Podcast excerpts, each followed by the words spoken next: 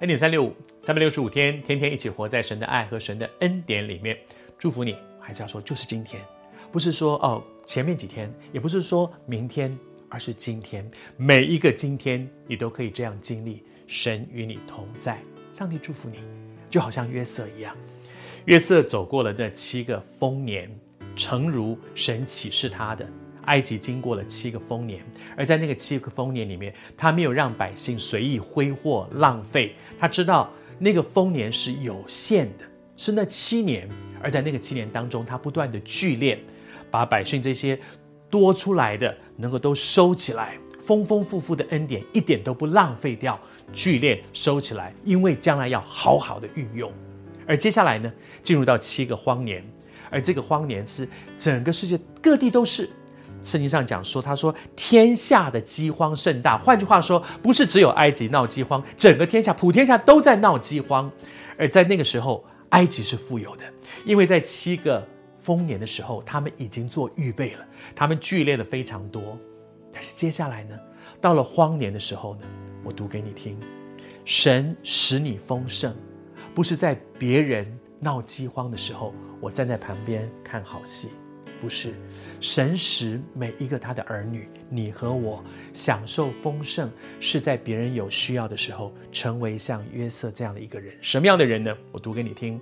当时饥荒遍满天下，约瑟开了各处的仓，然后呢，把那些粮食给卖给这些有需要的人。他不是，这些是我的，这些都是我的哦，所以你们谁也别想碰我的。然后我就在那里看你们饿死的饿死。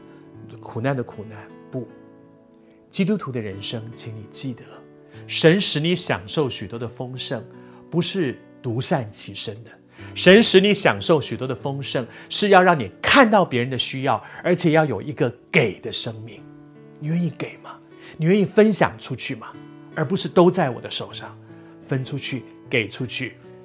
在新约圣经里面，耶稣说：“你要给别人，就必有给你的。”而且是上尖下流、连摇带按的倒在你的怀里，并且要多给你。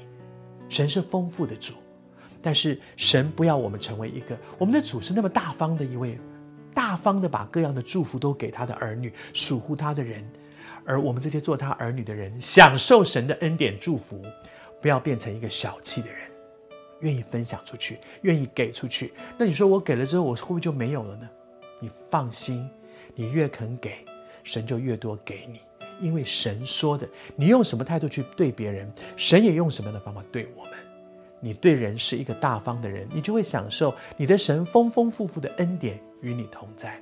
祝福你，约瑟，在丰年的时候聚敛，在荒年的时候呢，开仓，让更多的人可以享受这些恩典。他不是一个把这些都占为己有，然后看着别人饿死的人。你也看到你周围的人的需要吗？去满足他们的需要，然后你会发现，神更多的丰富在你的生命当中。